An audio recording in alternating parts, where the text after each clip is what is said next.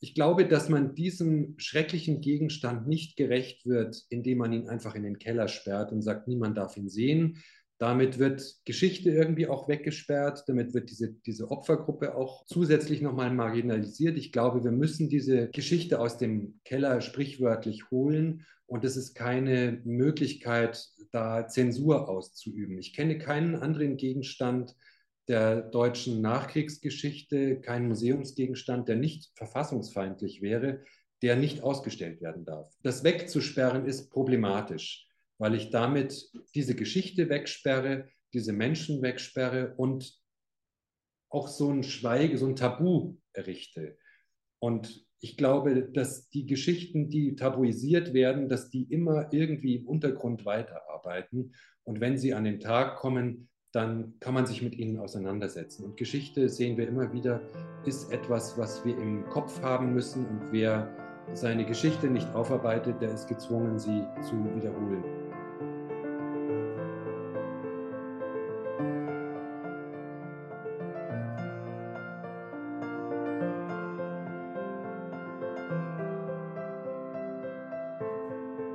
Heinrich Kultur Medien, der Podcast.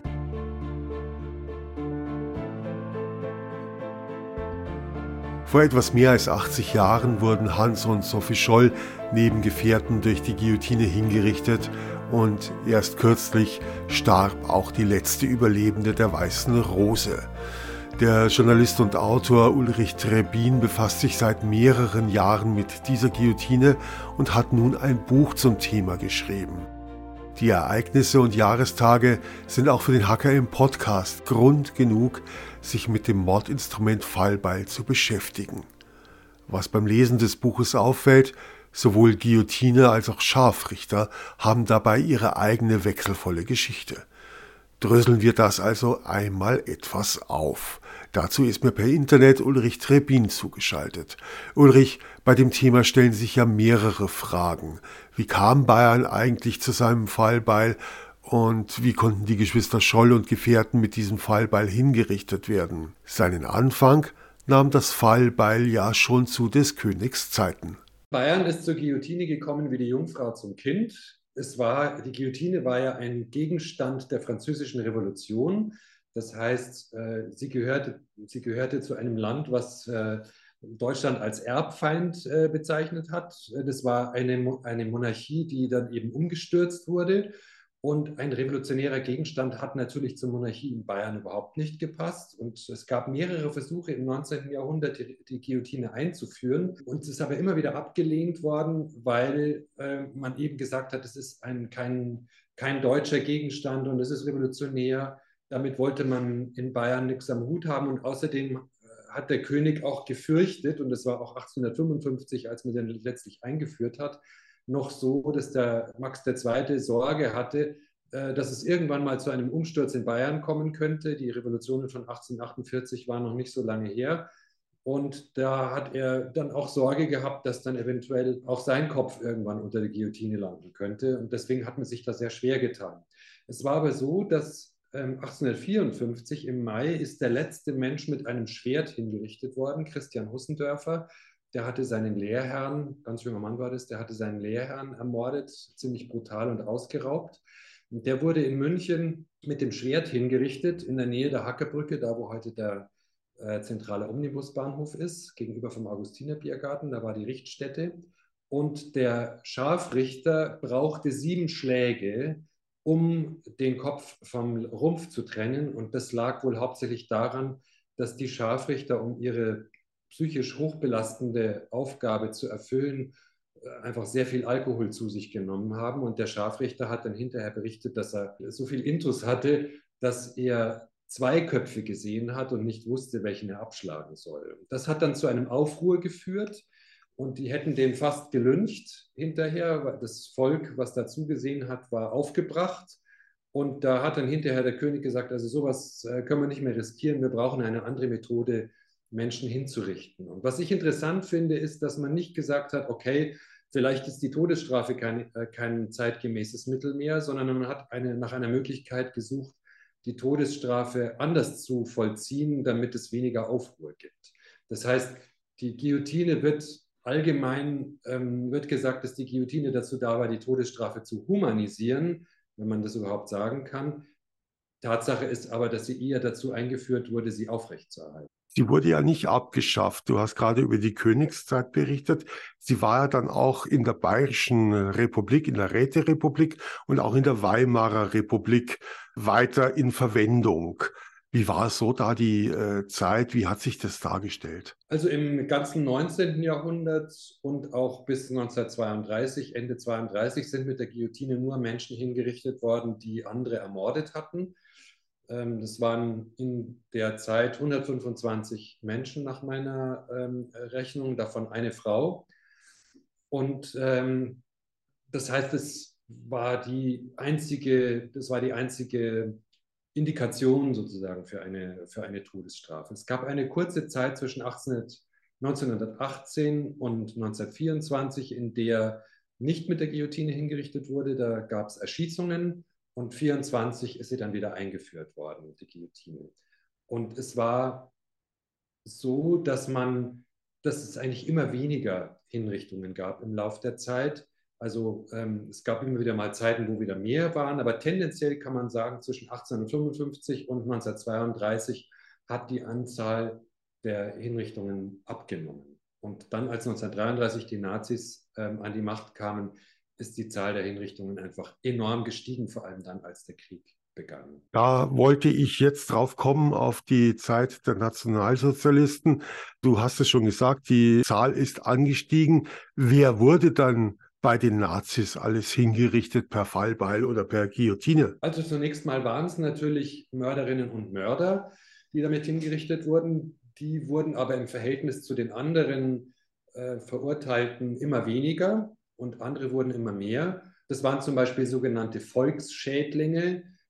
Als solche hat man Menschen bezeichnet, die immer wieder straffällig geworden sind, die immer wieder kleinere Delikte begangen haben. Das konnten Diebstähle sein, das konnte auch mal ein Raubüberfall sein oder eine Unterschlagung, Gewalttaten wie Vergewaltigungen und so weiter. Es war dann ab dem Luftkrieg war es dann auch so, dass jede Tat, die dazu diente, die Heimatfront zu schwächen und die zum Beispiel die Verdunkelung ausnutzten, jede Tat konnte, die mit dem Krieg in Zusammenhang stand, konnte mit dem Tod bestraft werden. Und das waren zum Beispiel auch Postangestellte, die äh, Feldpostpäckchen aufgemacht hatten äh, von Soldaten, die irgendwas nach Hause geschickt hatten, äh, Zigaretten zum Beispiel. Wenn da jemand diese Feldpostpäckchen aufgemacht hat und die Zigaretten an sich gebracht hat, solche Leute wurden dann als Feldpostmarder bezeichnet und äh, konnten dann auch hingerichtet werden. Oder wenn ein Haus äh, zerbombt war und jemand ist vorbeigegangen und hat da ein Bettlaken rausgezogen aus den Trümmern, was er noch brauchen konnte,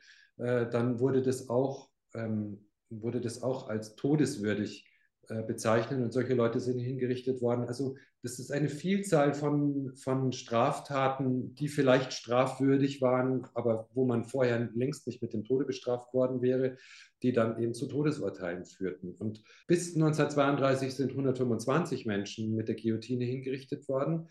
Danach waren es dann fast 1200. Das heißt, es ist fast eine Verzehnfachung in diesen paar Jahren von 33 bis 45 im Vergleich zu den 80 Jahren vorher. Wurde das in der Zeit der Nazis, das Fallbeil, wurde das eher willkürlich fast schon eingesetzt? Was würdest du da sagen, so als Einschätzung? Also die Gerichte haben äh, Straftaten immer drakonischer bestraft, zum Teil, weil eine gewisse Desensibilisierung stattgefunden hat und man es einfach schon gewohnt war, Todesurteile auszusprechen, zum Teil aber auch, weil es großen Druck von oben gab. Adolf Hitler hat zu einem bestimmten Zeitpunkt im Krieg äh, gesagt, die Gerichtsentscheidungen seien zu lasch, die Urteile seien zu lasch und er möchte jetzt Höchststrafen sehen und er hat auch Richter bedroht, ganz allgemein, pauschal, dass wenn äh, Richter keine Höchststrafen verhängen, dass er dann äh, sie ihres Amtes entheben wird. Lass uns doch mal ganz kurz über die Scharfrichter selber sprechen. Du hast es eben schon erwähnt, ein Scharfrichter, der die Köpfe vor lauter Suff, sage ich jetzt ganz volkstümlich, äh, doppelt gesehen hat. Und es gibt ja diesen letzten Scharfrichter in Bayern. Und der war ja, glaube ich, so habe ich es deinem Buch entnommen, eher eine traurige Gestalt. Ja, der Johann Reichert hat sich an allen möglichen äh, Berufen versucht als Gastwirt und hat irgendwelche Schriften als Vertreter äh, verkauft, hat mit Rasierwasser gehandelt, hat mit Hunden Hundezucht betrieben. Nichts ist so richtig was geworden. Und dann gab sich, ergab sich 1924 die Gelegenheit, sein Onkel Franz Xaver Reichert ist in den Ruhestand getreten, weil er sich der Aufgabe nicht mehr gewachsen sah, körperlich und psychisch. Und äh, dann ist er gefragt worden, ob er die Nachfolge antreten will. Und er hat Ja gesagt. Später hat er immer behauptet, sein Onkel habe ihn gezwungen. Man ist nicht recht ersichtlich, wie er das hätte tun können. Reichert, äh, Johann Reichert hat auch immer wieder um neue Verträge gebeten und wollte auch eine Anstellung haben. Eine Festanstellung hat er aber letztlich nicht bekommen. Ähm, und der war eine traurige Gestalt, auch jemand, der eine schwache Persönlichkeit war, meiner Ansicht nach. Er hat einerseits sehr viel geprahlt, dass er der schnellste Scharfrichter Bayerns sei und hat renommiert damit und wollte die, dieses Tabu des Todes und dass er jetzt der Scharfrichter ist und der Herr über Leben und Tod, da hat er dann in der Wirtschaft mit Leuten darüber geredet und sich gebrüstet, äh, dass er andere Leute umbringt, aber hat natürlich die Anerkennung, die er da haben wollte, nicht bekommen. Im Gegenteil, die Leute haben gesagt, an jedem Bierglas in deiner Wirtschaft äh, klebt Blut und die Kundschaft ist dann ausgeblieben, sodass er diese Wirtschaft dann auch letztlich wieder zumachen musste. Und letztlich hat er dann wirklich erst dann gut verdient, als die Nazis an die Macht kamen und er in Bayern und auch weit außerhalb Bayerns immer wieder zu äh, Scharfrichterdiensten angefordert wurde. Er ist dann sehr vermögend geworden, hat sich ein Haus kaufen können, Brillantringe, hatte mehrere Autos. Also dem ist es dann finanziell sehr gut gegangen. Aber die Tätigkeit an sich ist sicherlich auch sehr psychisch belastend gewesen für ihn. Es gibt Fotos von ihm als ähm, alter Mann dann nach dem Krieg und da sehen wir in ein Gesicht, was, ähm, was so erloschene Augen hat, ein Gesicht, wo man das Gefühl hat, diese Augen haben sehr, sehr viel gesehen. Ein verbitterter Mensch, der psychisch erledigt aussieht in meinen Augen. Aber er hat letztlich auch daraus nicht wirklich gelernt. Er hat dann einerseits gesagt, er ist gegen die Todesstrafe. Dann hat er kurz darauf wieder, wieder gesagt, er ist doch für die Todesstrafe, wieder die Einführung und ist dann auch Ehrenmitglied eines Vereins zur Wiedereinführung der Todesstrafe geworden. Also so ein Mensch, der keine klare Linie hatte, der keine klaren Werte hatte und so sich halt opportunistisch nach den Zeiten gerichtet hatte und mal so, mal so sich positioniert hat. Halten wir fest, der Beruf des Scharfrichters war nicht angesehen. Weder in Bayern noch sonst wo. Es war, ja, also er, er gehörte fast in, ich hätte beinahe gesagt Paris, also zu den Unberührbaren. Du hast ja schon 2000, korrigier mich, 21 ein Feature gemacht, was jetzt auch anlässlich des Todestages bzw. des 100. Geburtstages wiederholt wurde in der Zeit für Bayern. Wie kamst du selber eigentlich auf diese Spur zu dieser Guillotine? Es ist ja nicht so ein Ding, was an der Straße steht. Ne? Also ich habe leider nicht nach der Guillotine gesucht. Ich würde es gerne äh, erzählen, dass ich äh, jahrelang danach gesucht hätte und nach akribischer Recherche sie gefunden hätte, sondern das war eher ein Zufallsfund ich habe eine Radiosendung über den Münchner Turmuhrmacher und Erfinder Johann Mannhardt gemacht. Der hat die Turmuhr revolutioniert und war auch ansonsten ein sehr patenter Ingenieur und hat enorm vielseitig ähm, zur Industrialisierung Bayerns beigetragen, hat also ähm, mechanische Kinderreitpferde gebaut, Pfeifenkopfvergoldungsmaschinen, industrielle Kaffeemühlen, Fässeraufzüge für bayerische Brauereien, Plombiermaschinen für bayerische Zollämter. Er hat die Dachgauben von der alten Pinakothek gebaut, Werkzeug, also unglaublich vielfältig. Deswegen ist er auch mehrmals pleite gegangen, weil er einfach zu breit aufgestellt war und die Markt, die Vermarktung, da hat es dann ein bisschen gefehlt. Deswegen hat die Sendung auch der geniale Pleitier geheißen. Und da war ich unter anderem im Turmuhrenmuseum in Mindelheim und der damalige Museumsdirektor hat mir also erzählt, was der, also was wirklich die Innovation der Turmuhr war durch äh, Johann Mannhardt. Und so nebenbei hat er mir auch erzählt, dass er auch ein Fallbeil gebaut habe, eine Guillotine. Und dachte ich, ja gut, dann hat er halt auch noch ein Fallbeil gemacht. Hat mich jetzt nicht sonderlich interessiert. Und da sagt er, ja, aber ein Exemplar davon, habe ich mal gehört, soll noch im Bayerischen Nationalmuseum im Depot stehen, also nicht ausgestellt. Ja, gesagt, da steht sie doch gut. Guillotine ist ja, muss man ja nicht unbedingt herzeigen. Ähm, Im Museum ist sie doch gut aufgehoben im Depot. Ja, sagt er, aber ich habe da mal angerufen und dann haben die mich so abgewimmelt. Ach, sage ich, jetzt wird es interessant. Warum wimmelt das Museum jemanden ab, der nach der Guillotine fragt? Und dann habe ich selber mal angerufen, war allerdings auch nicht so sonderlich interessiert, dachte mir nur, ich genüge jetzt so meiner ähm, journalistischen Sorgfaltspflicht, diesem kleinen Pfad nochmal nachzugehen. Ich wollte die eigentlich auch nicht in die Sendung einbauen, ähm, weil ich eher, ja, das, ich, ich, mag das nicht so sehr, wenn sowas sensationsheischend wird und Guillotine hat mich jetzt nicht so interessiert. Und habe ich da angerufen, dann hat er auch so zurückhaltend reagiert, der Fachmann vor Ort. Und dann sagte ich, na sagen Sie mal, warum drucksen Sie denn so rum? Es ist doch bloß eine Guillotine. Und dann hat er einen Moment innegehalten und gesagt, ja, es ist nicht irgendeine Guillotine, es ist die, die zuletzt in München-Stadelheim im Gefängnis stand. Und weil ich viel über die Weiße Rose auch journalistisch gearbeitet habe, war mir sofort klar, dass das die Guillotine ist, die, mit der, unter der dann die äh, Mitglieder der Weißen Rose gestorben sind. Und dann war mir klar, dass das ein Politikum ist, dass man darüber berichten muss. Und dann habe ich sie mir angesehen. Äh, er hat mich freundlicherweise ins Depot gelassen. Heute darf kein Journalist mehr ins Depot. Äh, schon gar nicht um die Guillotine zu sehen. Das Haus ist da sehr restriktiv. Und habe sie mir angesehen und dann habe ich vor Ort eine sehr intensive Erfahrung gemacht. Ich war nämlich sehr überrascht, dass mich diese Guillotine so berührt hat.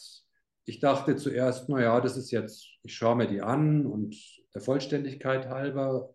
Und da ich sehr viel über das Dritte Reich schon gemacht hatte, dachte ich, das wird mich nicht sonderlich berühren und das Gegenteil war der Fall ich habe enorme Gefühle dabei gehabt von ähm, Entsetzen natürlich, Schrecken, aber auch Wut auf die Generation von Menschen damals, unsere Vorfahren, die das ermöglicht haben. Ich war empört darüber, dass man das tatsächlich fertig bringt, einen Menschen, der Widerstand geübt hat zum Beispiel. Über die Widerstände haben wir bisher noch nicht gesprochen. Also nur Menschen, die einfach nur ihre Meinung gesagt hatten oder die der Meinung waren, man müsse Widerstand gegen dieses Regime leisten, dass man das wirklich fertig bringt, die da auf diese Guillotine zu binden, den Kopf unter das Messer zu legen und dann den Hebel zu betätigen, dass man dann hinterher das fertig gebracht hat, diese, diese äh, Maschine und den Boden mit einem Schlauch abzuspritzen und das letztlich 1200 Mal. Das fand ich so entsetzlich und so empörend, dass da für mich auch ein politischer Impuls daraus erwachsen ist, diese Guillotine, die kann hier nicht einfach im, im, Keller stehen bleiben. Die muss man sehen. Junge Leute, die vielleicht keinen Bezug mehr zum Dritten Reich haben, weil das Dritte Reich so weit weg ist für sie wie der Dreißigjährige Krieg, die müssen diesen Gegenstand sehen, um wirklich zu spüren, das ist wirklich passiert. Und was mich auch so überrascht hat, ist, dass ich, obwohl ich immer wusste, dass die Mitglieder der Weißen Rose tatsächlich hingerichtet worden waren, habe ich das eigentlich immer so hingenommen. Naja, das ist halt ein geschichtliches Faktum. Aber als ich dann vor dem Ding stand und das gesehen habe und mir vorgestellt habe, hier auf diesem Fallbeil hat tatsächlich Hans Scholl gelegen, hier hat Alexander Schmorell, Sophie Scholl, Professor Kurt Huber und Hunderte und äh, über tausend Menschen andere, da habe ich das so begriffen, wie real das tatsächlich war, wie vorher eigentlich nie dass, der, dass, das Dritte Reich mir so nahe gekommen war, hatte ich eigentlich nur in Interviews mit Zeitzeugen, die zum Beispiel Holocaust-Überlebende waren, Auschwitz-Überlebende gehabt. Da war mir das plötzlich präsent, dass mir auch klar war, es kann keinen Schlussstrich geben. Das ist wirklich, das ist wirklich passiert, dass einem das unter die Haut geht. Und ich finde, so ein Objekt muss auch unter die Haut gehen, darf auch unter die Haut gehen. Und nur wenn wir solche Gefühle erfahren, können wir auch wirklich eine Lernerfahrung machen und begreifen, was damals passiert ist. Deinen Worten entnehme ich, äh, dass du sehr dafür bist, dass die Guillotine ausgestellt wird und nicht im Depot irgendwie versteckt ist, sondern dass sie raus muss. Stichwort Erinnerungsarbeit. Du hast sehr viel schon dazu gesagt.